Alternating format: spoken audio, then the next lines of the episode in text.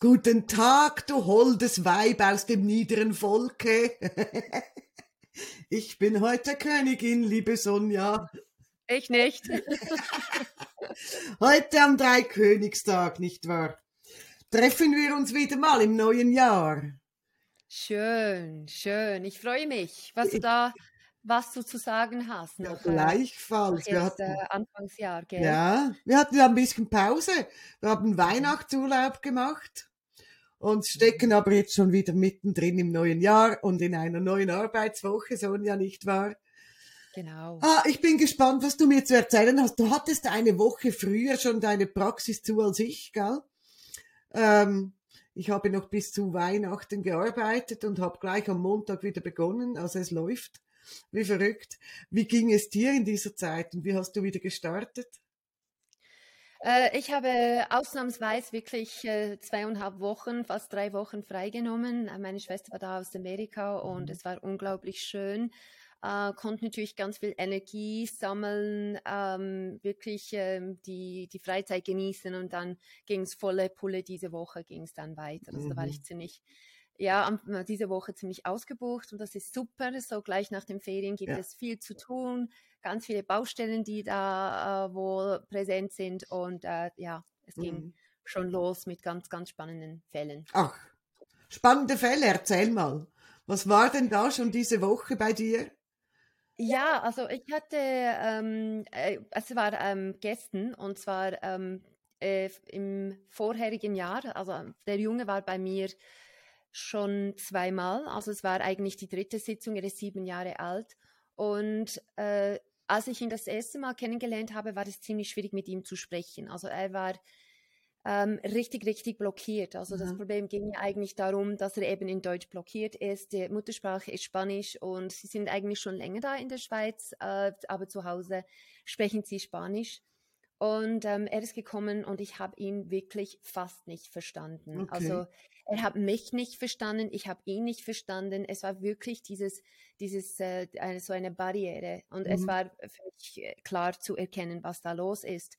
Ähm, und äh, ich hatte das Gefühl, okay, das, das wird jetzt eine anstrengende Sitzung, weil ich habe ihn eine Frage gestellt und ich musste es drei verschiedenen Arten fragen, damit er überhaupt verstanden hat, was ich wollte. Ähm, und äh, ich muss zugeben, es war schon ein bisschen ähm, äh, frustrierend oder anstrengend, weil ich ganz langsam sprechen musste, dass er mich, also mhm. du, du ja. kennst ein bisschen, ähm, wo ich da hingehen möchte. Ja. Und ähm, was, was ist der an der Oberfläche gekommen? Also hier war ziemlich klar Angst, Angst äh, ausgelacht zu werden ja. im Deutsch. Eine extreme Deutschblockade ist da. Ähm, äh, in, in, den Folgesitzungen war auch Wut äh, vorhanden.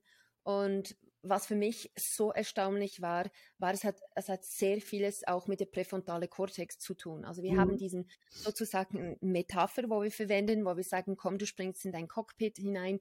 Und da war wirklich Licht aus, Motor aus und wir konnten den Motor nicht einschalten. Also das kommt ja fast nie vor, dass wir wirklich ja. diesen vorderen Teil vom Gehirn nicht so einfach einschalten können. Ähm, zuerst musste ich Sauerstoff geben, also mentales Sauerstoff, und erst dann ging der Motor an Licht. Es war wie tot, mhm. abgestellt, da ging nichts mehr. Also mhm. Also wie, als hätte das Kind wirklich ein Trauma erlitten. Ja. Und ähm, wir haben das eingeschaltet, die Steuermöglichkeiten, also wir nennen diese die Lenkräder für Körper, für Fokus, für Konzentration und für Gefühl, die waren alle kaputt. Und da haben wir lange gearbeitet. Mhm. Und dann dachte ich, oh, okay. Da müssen wir realistisch sein, wie viel können wir überhaupt da bewirken, weil äh, die Ärzte denken schon, okay, möglicherweise ist es Autismus. Okay. Er kam die zweite Sitzung, äh, das war auch äh, im, glaub, im Dezember, Mitte Dezember, und da konnte er schon viel besser sprechen, also Deutsch jetzt viel besser sprechen. Er konnte mich verstehen, ich konnte ihn verstehen. Aber auch hier hat es mit dem präfrontalen Kortex ganz, ganz viel zu tun gegeben. Ähm, da musste wir Licht einschalten, Motor einschalten, die Lenkräder. Und was hier in der zweiten Sitzung an der Oberfläche gekommen ist, ist, dass er vorne links ähm, bei ihm, er sah ein schwarzes Loch. Ähm, und wir müssen diesen schwarzen Loch reparieren, als hätte sein Gehirn einen Schaden. Ähm, und er hat da alles repariert und gereinigt. Und wir haben dann rechts wollte noch den Strom anschließen, mhm. damit diesen diesen Ort vom Gehirn zum Leben erweckt, dass die Batterien aufgetankt werden. Mhm. Ähm, und da war etwas ganz, was ganz Komisches passiert. Als wir diesen Teil vom Gehirn aufgeladen haben, da ist er mir, ich, ich, ich würde nicht sagen eingeschlafen, aber es ist etwas passiert. Okay. Also er wurde so ruhig, ja. dass er wie eingeschlafen ist und ich musste sagen, okay, komm, mach deine Augen auf, wir, wir, wir spazieren ja. ein bisschen im Zimmer herum, dass etwas ganz, ganz Spezielles passiert. Aha. Also wir jetzt diesen Teil vom Gehirn am Strom angeschlossen haben. Und dann dachte ich, okay, wir schauen mal. Und jetzt im Neujahr kam er zu mir und ich hatte nicht, fast nichts von dieser Blockade bemerkt. Also ich konnte mit ihm sprechen. Also schnell vorher war es wirklich, verstehst du mich? Weißt du, was ich meine? Und da musste ich es ja. zwei, dreimal wiederholen. Und in der dritten Sitzung, ich konnte normal mit ihm sprechen. Und für mich war das so schön, weil oftmals sind es einfach die, die Eltern oder Lehrer oder Verwandtschaften, ja. die so eine Veränderung bemerken. Und dann kam er eben in die dritte Sitzung und ich persönlich konnte wirklich diese Veränderung wow. hören. Ich konnte ja. es sehen. Es, es war nicht mehr ein Qual, jetzt mhm. mit mir mhm. zu sprechen. Ich muss mich nicht hundertmal wiederholen. Es war mhm. unglaublich schön, also mhm. ein schöner Moment. Wow. Und für mich, es war kein Erstaunen, gell? Ja. Ähm, für mich war es dann kein Erstaunen zu erkennen, dass im präfrontale Kortex da fast alles in Ordnung war. Also das, was wir in die erste und zweite Sitzung verarbeitet haben, das wieder aktiviert haben, ja. hat äh, äh, gehebt, also es hat angehalten. Ja. Und man hat es wirklich gesehen und mhm. gehört, was, was sich hey. da verändert hat. Das ist ja Wahnsinn, ja, oder? Schön. Ja, und er hat dann für mich etwas Kleines gezeichnet. Das sieht man, das ist er. Und siehst du da, sein ja. präfrontaler Kortex ist gelb, das heißt, die Batterie ist aufgeladen und das ist, das heißt Deutsch. Und das ist so ein Herz, er umarmt Deutsch. Ach, wie süß. Ja, genau. Ach, wie süß. Also Sag da, mir, also da wäre ich jetzt gerne Mäuschen gewesen. Wie haben denn die Eltern reagiert auf diese Entwicklung? Genau, also die, die Eltern sind dementsprechend, egal wie viel Sitzung das es braucht, wir kommen, wir kommen immer wieder. Äh, sie sind mit dem zweiten Sohn auch gekommen, sie werden weiterempfehlen. Also hier ist es einfach, wenn man denkt, weil sie hat am Anfang Angst, muss mein Kind, keine Ahnung, in die Psychiatrie oder mhm. ist es Autismus, was mhm. ist es? Sie hatte richtig Angst. Und dann, nachdem, dass man eben diese Entwicklung gesehen hat und in der Schule, wenn es wieder beginnt, wird man natürlich die Lehrer und Lehrerinnen auch diese Entwicklung, Entwicklung sehen. Ähm, das spricht sich weiter. Also mhm. sie waren natürlich absolut begeistert. Und was sie auch gesagt hat, ist, dass natürlich, es war nicht nur Deutsch. Aufs Mal hat sich ganz andere Sachen äh, mhm. als positiv ähm, gezeigt. Ja, er hatte einen Englisch-Vortrag ähm, und hat super, er hat es super gemacht. Also hier merkt man, dass sein Selbstbewusstsein auch gestiegen ja, ist, weil ja, er nicht mehr komplett blockiert ist, oder? Ja, Die Ängste auch dementsprechend weg. Also es, äh, es war es ist ja für alle Parteien und äh, ich denke, die, die weitere Empfehlung ist äh, und die Begeisterung und die wird sicher darüber erzählen, mhm. was da passiert ist. Ja, ich meine, das ist ja auch eine Veränderung, die das Umfeld mitkriegt. Also nicht nur die Eltern zu Hause, sondern Lehrer, Schulkollegen, äh, Bekannte, die, die, die kriegen das ja mit, dass da plötzlich was im Fluss gekommen ist.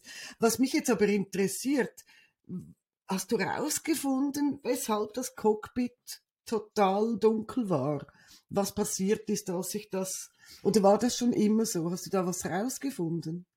Genau, also hier war es so, dass ähm, es, es hatte mit Sauerstoffmangel zu tun, mhm. ähm, äh, äh, Mutterleib, Geburtzeit. Ähm, äh, wir haben, wir haben kein Trauma gefunden, mhm. weil ich, ich habe schon im Hinterkopf, möglicherweise ist ein, ist ein Trauma vorhanden. Gut, ja. wir haben noch natürlich diese ähm, Narbengewebe, die alles abdecken würde, was auch intakt bleiben muss.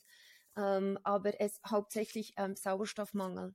Jetzt weshalb das die Sauerstoffmangel nur Geburt, aber irgendwo hingefallen ist, Kopf angeschlagen, ähm, hohes Fieber, so solche Sachen, ist schwierig zu sagen, ja. was da wirklich passiert ist. Ja. Aber ähm, es war wirklich ne, also physikalisch. Ja. Er hatte klar, hatte Angst, ausgelacht zu werden. Das hat ihn noch Logisch. mehr blockiert. Mhm. Ähm, aber diesen Teil vom Gehirn hauptsächlich hat es mit Sauerstoffmangel zu tun. Also was ich jetzt in der Praxis entdeckt habe. Ja, Ja, genau. Ja, ich, ich habe natürlich genau wie du auch gerade an ein Trauma gedacht, als du das erzählt hast. Deshalb habe ich nachgefragt. Und es ist nichts bekannt, dass bei der Geburt irgendwie Komplikationen waren oder eben Sauerstoffmangel herrschte oder so, ist nichts bekannt. Das ist schon Nein. wahnsinnig spannend. Also ich staune ja. ja immer wieder, weil wir eben mit solchen Metaphern arbeiten, dieses Cockpit für unseren präfrontalen Kortex. Ähm, wo wir mit, mit, mit unseren Klienten drin arbeiten und uns gewisse Dinge vorstellen und wie das manchmal, wie jetzt bei dir, einfach so wie ein Schalter legt sich um und ein Problem ist gegessen. Also es ist schon ja. unglaublich spannend. Es ist natürlich, äh, wir, wir sprechen die Sprache des Gehirns. Wir, mit diesen Metaphern geben wir Bilder, die, die ja. unser Gehirn lesen kann. Ja. Und wenn es eben die Informationen bekommt, die richtige Information, bitte mach das, bitte mach das, schalt das ein, streng dich da mehr an, mhm. dann, dann gibt es auch, ähm, dann reagiert unser Gehirn äh, darauf und mhm. äh, chemische Prozesse könnt, mhm. äh, können, können in Gang gesetzt werden. Genau. Also das ist natürlich nicht zu unterschätzen, wie wir mit den Kraft von unseren Gedanken wirklich Sachen bewirken können, ja. auch wenn es physikalisch ist. Ja, das ist so, natürlich. Also unser, unser Gehirn reagiert halt auf die Bilder, die ihm zu füttern geben. Ähm, oder, oder auch auf unsere Gedanken, das kennen wir alle. Wenn wir lange genug an irgendetwas denken, dann wird der Körper darauf reagieren. Also ich weiß nicht, kennst du das, wenn ich ein Buch lese? Und in diesem Buch ist eine Passage, wo jemand einschläft. Dann schlafe ich auch ein. Ja, ehrlich. Und in diesem Film drin bin und dann mir, mir das, ja, du, du, du, du lebst ja mit deinem Buch mit, mit deinem Text mit und dann so beschrieben ist, ja, die Augen fallen zu, nicht, äh, also das ist schon so, also da, da, da merkt man schon, wie eben solche Vorstellungen, solche Bilder im Kopf eben wirksam sind und auch umgesetzt werden im Körper. Also ist für mich die beste Schlaftablette, ein Buch mit einer Passage, wo jemand einschläft was, was ich gehabt habe, ist, ist, zu lesen, wie jemand äh, gähnt. Ja. Oder die Vorstellung zu gähnen und dann muss ich gähnen. Also ja. wenn ich nur etwas lese und mich vorstelle, dann das ist auch passiert. Sprich nicht darüber, sonst passiert es jetzt dann gleich. ja, ist so. Dasselbe kennt man ja auch mit, mit Juckreiz. Also wenn man, wenn man sich irgendwo kratzt und jemand guckt dir zu und du bist immer irgendwie am Kratzen, äh, mhm. dann, dann irgendwann beginnt der andere auch. Also es ist halt mhm. das, gut, das hat mit, mit anderen Dingen zu tun, aber so Zeug ist halt ansteckend, das ist so. Ja, ist so cool, was für eine coole, was für ein cooles Ergebnis. Ja. Also das ist schon, ja, ist wirklich ein Highlight, hä? Ja, weil normalerweise ist es so, dass wir ja, wir, wir machen unsere Arbeit und dann sehen wir sie nicht mehr oder wir bekommen ein Feedback, aber wirklich dann das Kind in der Praxis zu haben und, und hautnah zu erleben. Ja wie es sich verändert hat, das ist, das ist schön, weil wir, wir machen uns und dann gehen sie nach Hause und dann sehen wir sie vielleicht nicht oder wir hören sie ja. nicht mehr. Und für, für mich war das so wirklich wie ein, wie ein, ähm, ein Geschenk, ja. das, das hautnah zu ja. leben. Das war schön. Ja. Ja. Das sind die besonderen Momente in unserem Berufsalltag. Das ist schon so. Ich habe, ähm, ich mache das jedes Jahr. Ich mache immer Ende Jahr mache ich so einen Rückblick auf mein Jahr, auf meine Klienten, ähm, gehe nochmals alle Klienten ein bisschen durch anhand meiner Notizen und ziehe dann ein Fazit. Also natürlich die aktiven Klienten, die vielleicht noch eine, zwei Sitzungen bei mir haben, die zähle ich dann nicht mit, aber bei den abgeschlossenen Fällen ziehe ich dann ein Fazit. Und das war eigentlich ähm, auch letztes Jahr im 21 ein, wieder ein ganz, ganz großes Highlight wenn ich da all diese positiven Feedbacks sehe und lese oder, oder äh, Zeichnungen anschaue von so vielen Klienten, die ihr Anliegen wirklich lösen konnten, ob große oder kleine Klienten, ähm, wo ich dann denke, oh, musst du aufpassen, dass du nicht arrogant wirst, weil, weil so, also fast, fast alle Fälle ähm, haben sich einfach in Luft aufgelöst. Wo ich einfach weiß, das ist jetzt okay und, und auch wenn ich nachfrage, also ich hatte gerade im Dezember, das ist lustig, hatte ich eine Schwester, ähm, das jüngere Geschwister eines ehemaligen Klienten von mir, der war vor drei Jahren bei mir und wir haben uns, wir hatten damals zwei oder drei Sitzungen zusammen, es ging um ein Schulthema, um Überforderung im Gymnasium Und ähm, wir haben zusammen gearbeitet. Ich habe den dann wieder nach Hause geschickt. Und jetzt kam drei Jahre später die Mama wieder mit der Schwester. Und da habe ich natürlich nachgefragt, wie geht's dem großen Bruder? Und, und da hat sie wirklich gelacht und gesagt, das ist genau so rausgekommen, wie Sie gesagt haben. Mhm. Also es ist genau, er hat genau diesen Weg gemacht und das ist alles wunderbar, es geht ihm ganz hervorragend. Und das ist so schön, weißt du, wenn du nach drei Jahren, ähm, ja, erkennst, ah, die Mutter weiß sogar noch, was ich damals gesagt habe und, und welchen Weg wir besprochen haben. Und das ist so toll. Also das war, auch das war ein ganz schönes Highlight noch zum Jahresende letztes Jahr. Und ähm, dieses Jahr bin ich mit einem ganz spannenden Fall ins Jahr gestartet. Es ist, glaube ich, die dritte Sitzung, die ich jetzt mit ihm hatte. Ein junger Mann, Asperger-Autist, mit okay. einer starken ADHS. Ähm, kam ursprünglich wegen Wutausbrüchen, unkontrollierbaren. Die mögen wir ja besonders, gell, Sonja? äh, da arbeiten wir gerne mit diesen Tieren bei dir im Hintergrund. Mit der Echse, mit dem, mit dem Reptiliengehirn, also mit dem autonomen Nervensystem. Ähm, und, und die, die, Wutausbrüche sind eigentlich, waren nach einer Sitzung Geschichte.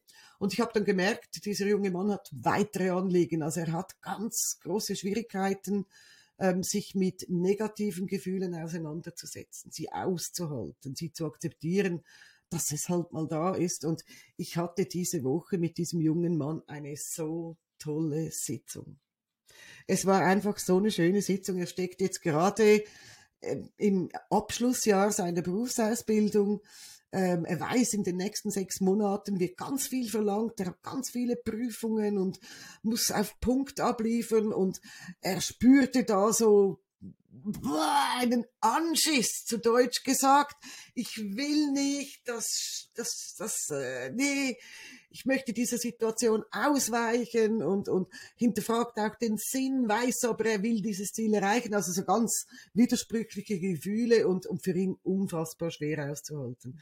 Und ich war wirklich gespannt darauf, ob er sich darauf einlässt, mit mir den Weg zu gehen, diese Gefühle zu akzeptieren. Und es war ganz, ganz, also wirklich ganz, ganz toll, wie der junge Mann mitgearbeitet hat und diese, diesen Anschiss, den er da in sich gespürt hat. Und es war noch so ein Gefühl von, das macht doch alles keinen Sinn. Ich weiß doch, was ich kann, wieso, wieso wollen die mich testen? Ähm, diese Gefühle gespürt hat und im Prinzip in die Hand genommen hat und gesagt, ich akzeptiere, dass du da bist. Denn die Situation lässt sich nicht verändern im Moment. Ich werde hier durch müssen und ich werde dich auf diesem Weg vermutlich noch ein paar Mal spüren, aber ich akzeptiere es, dass du da bist. Und wir haben gleichzeitig mit seiner Echse gearbeitet, die Echse als Metapher für dieses vegetative Nervensystem, für dieses Reptiliengehirn. Und er hat immer gespürt, wenn er dieses Gefühl, dieses Ich will nicht Gefühl gespürt hat, wie seine Echse ganz nervös und rumgetickert ist und fliehen wollte, aber doch nicht konnte. Sie war so ein bisschen ohnmächtig und hochgestresst. Und als er wirklich gesagt hat, ich akzeptiere, dass dieses Gefühl jetzt mich begleitet, hat sich die Echse beruhigt. Das heißt, der Stress ist weg. Der Stress, wenn er dieses Gefühl ähm, spürt, so dieses, ich wehre mich gegen dieses Gefühl, das ist weg und das gab ihm eine unglaubliche Ruhe. Und ich hatte mit ihm ähm, die Sitzung einen Tag, bevor er eine, eine wichtige Prüfung hat jetzt in der Schule. Ähm, und wir haben diese Situation vorher, vor der Sitzung und nach der Sitzung durchgespielt. Wie fühlt sich das an? Du magst das nicht, du musst, musst dich für Leute hinstellen, du musst was präsentieren. Ähm, anfänglich hat er sich genau diese Gefühle gehabt, dieses, diesen Stress, diese Beforderung, den Druck, diesen Anschiss. Und nach der Sitzung hat er gesagt, ja, Gerne mache ich das nicht, aber ich gehe jetzt da durch. Es ist okay. Und das war für mich, das war für mich eine unglaublich schöne Sitzung, weil er mit seinem, mit seiner Einschränkung, mit seinem Asperger-Autismus, mit seiner, mit seiner ADHS-Störung wirklich ähm, viel mehr sich anstrengen musste, um hier hinzukommen, wo ich ihn hinkriegen wollte, als andere Jugendliche oder Kinder die ich bisher hatte. Es war ganz, ganz eine tolle Sitzung. Diese Akzeptanz, man denkt einfach, ja, ja, Akzeptanz, aber das ist so mächtig. Also du hast jetzt ähm, ein ja. super Beispiel erklärt, wie mächtig das sein kann. Ja. Ähm, man kann das auch nennen bei Beziehungen, zum Beispiel, wenn ähm, man eine Beziehung ähm, merkt, dass es, es, läuft nicht so, wie ich mir das vorstelle. Ja. Wenn man aber akzeptiert, dass man diesen Menschen nicht verändern kann, dann ist es auch eine riesige Entlastung, weil es ist die ganze Zeit diesen Stress, diesen Kampf, ja, aber es sollte doch und so weiter. Und wenn man einfach diesen Kampf ab, abgibt und sagt, okay, ich nehme es einfach, wie es kommt, ich habe ja die Entscheidung, ich kann gehen oder akzeptieren. Genau. Und beide Entscheidungen sind vielleicht nicht so einfach, aber trotzdem ist die, ist die Stress, ist die Stressfaktor weg. Mhm. Was auch bei Kindern für Erziehung, das ist oftmals, wo ich das Gefühl von akzeptieren auch bei Kindern triggere, ist es, weißt du, wir haben Erziehung und wir haben Regeln und ähm, alle Menschen auf dieser Welt, es gibt Regeln, wo wir einhalten müssen. Mhm. Und anstatt dass das Kind sich die ganze Zeit versucht, gegen diesen Regeln zu wehren, eben diesen, diesen Kampfreaktion ja. die ganze Zeit, was enorm Stress äh, ist und auch für die, ihr Umfeld, diese Akzeptanz führt zu auch einer Erleichterung. Das kann eben, wie du es schön beschrieben hast, die innere Unruhe wird dann weg, also es geht weg, es ist eine Entlastung, als würde man wirklich eine schwere Last von den Schultern ablassen. Ich muss mich nicht die ganze Zeit dagegen wehren, wenn ich es akzeptiere. Ja. Also hier kann ich wirklich nur bestätigen, dass ähm, das Gefühl von Akzept Akzeptanz viel mächtiger ist, ja. als das man denkt. Ja, es bringt dir halt einen gewissen Frieden wenn du merkst, okay, dieses Gefühl, was ich jetzt gerade spüre, das ist jetzt halt da. Und das hat ja seinen Grund. Gefühle sind ja nicht grundlos da. Ob es nun der berühmte Anschiss ist meines Klienten oder ob es nun eine Trauer ist oder eine Wut oder eine Angst. Das Gefühl ist nun mal da. Und je mehr ich mich gegen dieses Gefühl wehre, desto größer wird mein Stresslevel desto unruhiger ist mein vegetatives Nervensystem. Und in dem Moment, wo ich ganz bewusst sage, okay, ja, ich bin traurig oder ich bin jetzt wütend, das ist ein Gefühl, das ist jetzt gerade da. Aber auch das hat seine Zeit und auch das wird irgendwann wieder gehen. In dem Moment kommt halt dieser Stresslevel wieder wieder runter und man kann so einen gewissen Frieden schließen. Ich habe genau das, das Thema auch gerade mit einem Klienten, den ich während seiner Trennungsphase begleite der natürlich all diese Gefühle spürt, diese Trauer um den Verlust der, Bezie der Beziehung, diese Wut, weil er nichts dagegen tun kann, Ohnmacht, Hilflosigkeit, ganz, ganz ätzende Gefühle, die wir gar nicht gerne spüren. Aber in erster Phase mal zu akzeptieren, dass es so ist, wie es ist, hilft einfach immer auch wieder sich aus dieser passiven Spirale rauszunehmen und in eine Aktion zu gehen. Und in dem Moment, wo man selber wieder aktiv sein kann und sein darf, ähm, fühlt sich alles schon wieder viel besser an. Also es ja, es ist ja. einfach, die Energie wird dann an einem anderen Ort geleitet. Also ja. wenn ständig die Energie fürs Kämpfen und versucht etwas zu verändern, was nicht möglich ist und genau. wenn man nicht akzeptiert eben, dass, etwas, dass jemand sich verändert hat oder eine Situation sich verändert genau. hat, dann ist die Fokus immer, ich muss, ich versuche es zu verändern, ich ja. will es verändern. Aber wenn man dann akzeptiert, ich kann es nicht, dann geht die Energie in eine neue Richtung mhm. und Energie für mich, was kann ich tun, wie geht es mir, wie mhm. bekomme ich mehr Freude und so weiter. Und die Energie wird eine andere Richtung geleitet, was natürlich für den Klient sehr wertvoll ist. Ist sowieso im Moment ein großes Thema Akzeptanz, oder meinst du nicht? Gerade ja. jetzt in dieser Corona-Zeit, ich meine, hier, hier in der Schweiz, würde ich behaupten, sind im Vergleich zum Ausland ja noch nicht so arg geschlagen mit Maßnahmen, aber dennoch müssen wir auch wir ähm, diese Maßnahmen akzeptieren. Sie sind nun mal da. Und ich merke auch in der Praxis, wie immer öfter eben Menschen kommen, die das nicht mehr akzeptieren können, wo die Resilienz aufgefressen ist. Und auch hier wieder einfach zu akzeptieren, wir sind im Moment in dieser Lage, wir haben im Moment gewisse Regeln, an denen ich selber nichts verändern kann. Ich kann mich entscheiden, sie zu brechen, aber das hilft wahrscheinlich nicht viel. Ähm, also geht es mir besser, wenn ich akzeptieren kann, dass es im Moment so ist, wie es ist. Und also ich weiß nicht, hast du auch solche Klienten mit diesem Anliegen? Mit also meinst du, meinst du jetzt speziell Corona? Hm. Hm, weniger. Also ich, ich, ich arbeite ja sehr, sehr viel mit Kindern ähm, und da ist es nicht so ein Problem. Ähm, aber nein, also in letzter Zeit ich höre einfach sehr viel davon, mhm. aber für eine bestimmte Sitzung, dass sie zu mir kommen, deswegen nicht. Okay.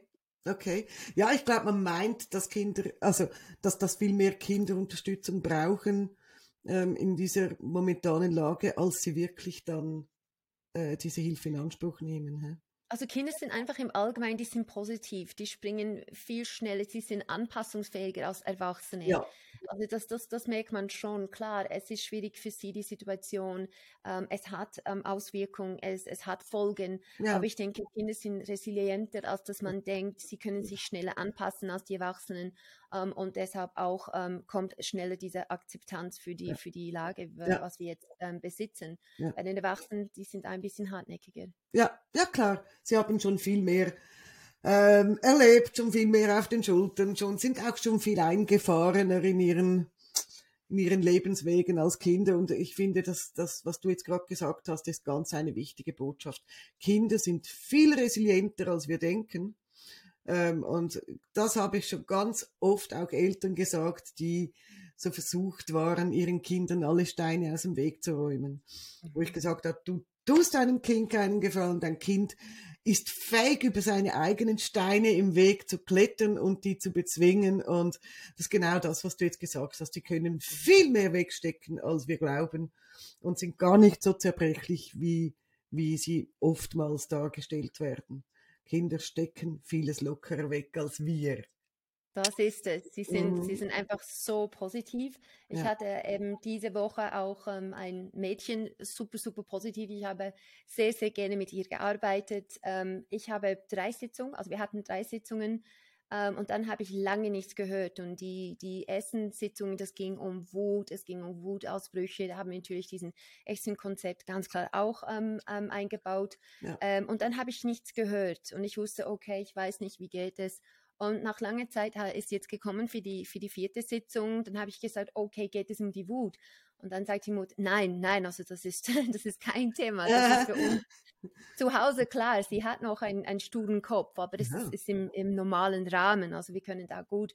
Und in der Schule sind die Wutausbrüche nicht mehr. Ja. Also sie haben ganz viel positive Rückmeldungen von den Lehrern bekommen, also sehr, sehr, dass sie hilfsbereit ist und dass sie gelassener ist und dass sie sich nicht mehr so provozieren lässt. Und cool. also die war, die war jetzt in Bezug zum Wutausbrüchen total begeistert. Sie hat auch ähm, die Lehrschaften gesagt, hey, wenn irgendetwas ist, komm, mach diese Methode. Ja. Es ist medikamentfrei, es ist schnell ja. und das, also ihr Tochter ist sehr, sehr gerne zu mir gekommen, Ganz ist äh, acht Jahre alt.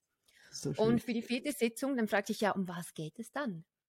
Und es geht um Konzentration. Aha. Und äh, Konzentration hauptsächlich, ähm, wenn es um Mathematik geht. Und dann kommt diese, diese berühmte Frage, ja, ist es Motivation, ist es Konzentration, ja. wenn du dich wenn du etwas gerne machst, kannst du dich da konzentrieren? Eigentlich schon, also es ist mehr mhm. Motivation. Mhm. Also hier wusste ich schon, es gibt diverse Gefühle, die da im Spiel sein werden. Mhm. Und dann haben wir begonnen.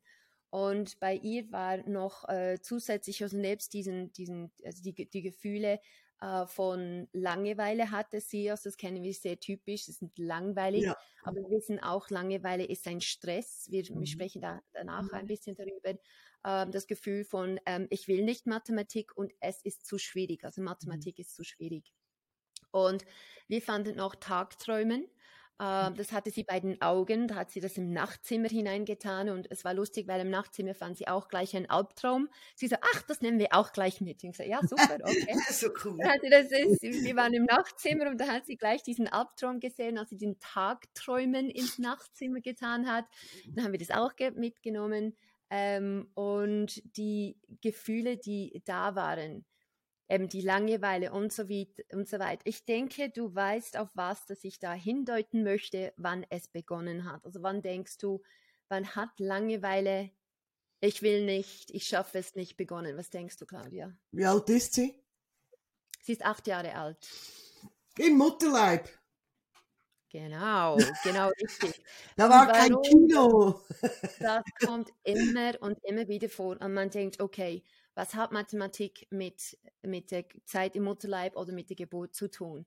Also eigentlich Mathematik nicht, aber die Gefühle, die da wahrgenommen werden. Also hier, wenn man einfach Mathematik wegnimmt, dann ist es Langeweile gleich Stress. Also fühlt sich mhm. genau gleich an. physikalisch äh, ähm, ist es gleich. Ähm, ich will nicht und ich schaffe es nicht. Also mhm. wenn man die Geburt als die erste Trauma anschaut, also bei den einen Kindern ein bisschen mehr, bei den anderen mhm. ein bisschen weniger, mhm. ähm, dann sind diese Gefühle ja gespeichert. Ja. Und dann, als es schwierig wurde mit der Mathematik und sie es nicht wollte und sie sich gestresst gefühlt hat, dann sind diese Gefühle bei der Geburt nochmals ähm, auferstanden oder an der Oberfläche gekommen mhm. und somit hat sie es dann mit der Mathematik verbunden. Also hier haben wir mhm. ähm, Zeit im Mutterleib und Geburt lange überarbeitet, bis sie das, diese Gefühle ähm, wie als abgeschlossen, abgehäkelt wahrgenommen hat. Mhm. Und ähm, für, für mich, ich habe da ein wunderbares das Metapher von Konzentration. Und ich habe das schon mal verwendet für ein Mädchen, die war aber älter, die war 15 Jahre alt. Und hier ging es eigentlich um ähm, Konzentration, fokussiert sein für eine Abschlussprüfung. Und diese Metapher war Sonnenblumen. Und Sonnenblumen, wenn man sie anschaut, kein, keine Geräusche, ähm, keine Wolken, nicht einmal Regen kann die Sonnenblumen davon abhalten, sich auf die Sonne zu richten. Und zwar alle. Das heißt, die sind so fokussiert auf die Sonne. Nichts kann sie ablenken. Und das ist so unglaublich schön, wenn man dieses Bild hat, weil sie wirklich niemand sagt. Also die Menschen kommen nicht zu den Sonnenblumen und sagen, hey, weißt du was, du musst da hinrennen, schau mal, da ist die Sonne. Das mhm. machen die instinktiv und nicht mhm. nur eine, sondern in diesem ganzen Feld. Und das ist eindrücklich. Und ähm, für sie war das ganz klar, sie möchte im als, äh, als sie die Langeweile im Kopf weggenommen hat und ich will nicht und ich schaffe es nicht, hat sie es dann ersetzt mit diesem Sonnenblumenfeld. Cool. Und alle Sonnenblumen, aber wir haben es ein bisschen gepimpt. In der Mitte der Sonnenblume, sie hat es dann gezeichnet, das sieht so aus. Es ist eine Schule Sonnenblumen und hier sieht man, die haben keine Sonnenkernen, also ja. Sonnen, Zahlen und Buchstaben. Das heißt, die Schule Sonnenblumen. Sie sind auf die Schule fokussiert, ja. gerichtet. Ja. Und zwar, wenn sie zur Schule gehen möchte, wenn sie da ist, wenn sie Mathematik hat, also ja. allgemein in der Schule, immer wieder das Gefühl, meine kleine, all die verschiedenen Sonnenblumen, die Schule Sonnenblumen, sind auf die Schule gerichtet, auf fokussiert. Ich kann das auch, also mhm. zusätzliche Hilfsmittel. Und das fand sie unglaublich schön. Mhm. Finde ich auch finde ich auch, dass das Bild der Sonnenblume, das passt ganz wunderbar, gerade, gerade beim Fokus richten, nicht wahr? Ganz, ja. ganz toll. So eine schöne Sitzung. Und, und, ja, du hast jetzt Langeweile angesprochen. Langeweile ist tatsächlich ein Gefühl, was Kinder kaum aushalten können. Ja. Leider. Leider. Ich hatte, ich hatte letztes Jahr, es war im Herbst, hatte ich ein junges, ein, eine Zehnjährige, es war ein Mädchen, ähm, die, die, für die war Langeweile tödlich. Also wirklich, die, die, die konnte keine fünf Minuten einfach mal nichts zu tun haben. Und hier dann ähm, zu bewirken, dass Langeweile was Schönes sein kann, dass Langeweile bedeutet, du hast jetzt gerade keinen Termin, den du wahrnehmen musst. Du hast gerade keine Aufgabe, die du erledigen musst. Du musst nirgendwo hin. Du hast jetzt einfach Zeit für dich und, und kannst diese Zeit füllen mit dem, was du möchtest. Ähm, das war ein hartes Stück Arbeit. Und vor allem, weißt du, was, das, also was, was, was mir immer wieder auffällt? Gib Kindern eine Viertelstunde Zeit, in der sie keine Anforderungen haben, nichts zu tun haben. Und sag, füll deine Zeit mit dem, was du jetzt gerade tun willst. Nimm, nimm aber am besten dann Spielkonsolen und Handys weg. Kinder wissen wirklich nicht, was sie tun sollen in diesen 15 ja. Minuten. Das ist ganz, ja. ganz, also ist nichts Neues kenne ich schon aus, aus, aus, aus meiner Kindheit. Es gab damals schon Kinder, die, die wirklich nicht ihre Zeit füllen konnten. Aber eigentlich wäre es schön, wenn Kinder heutzutage wieder lernen könnten, Langeweile zu genießen. Mhm. Mhm. Es wäre schön, es würde uns allen gut tun. Also auch uns Erwachsenen ja. übrigens es ist diese, diese Über, Überstimulation und wenn das Gehirn nicht stimuliert wird, dann ist es langweilig und dann ist es für sie ein, ein Stress, ein Qual. Ja, ja, ähm, genau. Und das ist auch ähm, oftmals eben die ADHS oder die Zappel-Philips, äh, die haben viele, also ich sage nicht alle, aber äh, es gibt viele, die kein ADHS haben, mhm. ihnen ist es einfach langweilig. Ja, und es zeigt genau. sich dann eben über diese, dieses, das Bewegen, ähm, ich muss etwas tun, ich muss ja. immer in Bewegung sein, weil man hier, mein Gehirn eigentlich die Stimulation bekommt, ja. was es braucht. Ganz genau. ganz genau. Ja, Langeweile ist oft ein Grund, weshalb Kinder in der Schule sich nicht konzentrieren oder überhaupt nicht mitarbeiten, äh, nur Blödsinn anstellen, so der berühmte Klassenkaspar, äh, der, der immer die ganze Klasse unterhält, aber nichts leistet, ist sehr, sehr oft Langeweile dahinter. Und da muss man sich dann fragen, woher rührt das? Ist das alles wirklich so langweilig, was in der Schule passiert? Oder ist da einfach wirklich, ähm, braucht es hier mehr Futter? gibt ja auch hochbegabte Kinder, die halt alles schon oder die alles ganz schnell verstehen und die man einfach ein bisschen besser auslasten muss, damit das Gehirn genügend Futter hat. Genau, genau, Hirnfutter, weil ich habe auch schon äh, diverse Hochbegabten eben, wo unterfordert waren, ganz stark und die sind fast alle so in eine so kindliche Depression gefallen, ja. Weil, weil sie die ganze Zeit so unterfordert waren und das ja. war ein Stress, also fast wie ein ein, ja. fast wie eine Art Bore-out. Äh, ja, hat. richtig. Äh, genau. ja, und das Verrückte ist ja, dass solche Kinder ganz lange, also oft ganz lange warten müssen, bis, bis, die, bis das Umfeld erkennt, was eigentlich wirklich los ist. Das für so ein mhm. Kind ist es die Erlösung. Wenn, wenn endlich mal ähm, ein Stempel kommt, du bist halt hochbegabt, du brauchst mehr Hirnfutter, beispielsweise. Ähm, also das ist schon, ist schon auch ein Thema, aber ein anderes Thema. Reicht jetzt heute nicht mehr, um über hochbegabte Kinder zu sprechen, aber ist auch ein großes Thema, mhm. ähm, wo man genau hinschauen sollte. Ja, du, ich bin gespannt, was da nächste Woche auf uns zukommt. Bin ich auch. Da ich ja immer noch Königin bin, äh, werde ich die Krone eine ganze Woche lang in der Praxis auch tragen. Da kommt es sicher gut an bei den Kindern. Bei den Erwachsenen weiß ich nicht, aber. doch, doch. Die lachen auch gerne mit mir. Das ja. äh, bisschen Humor in der Praxis schadet nie. Also. ja, genau. Lassen wir auf uns zukommen, was da diese Woche noch kommt, Sonja. Ich bin auf jeden Fall gespannt, was du mir in einer Woche erzählst und was wir da bis dahin wieder erlebt haben. Gut. Also, meine Liebe, dann sehen wir uns nächstes Mal wieder mit vielen spannenden Geschichten. Ich wünsche dir ganz viele coole Sitzungen. Bis dahin. Danke ja? dir auch. Gell? Danke. Tschüss. Tschüss.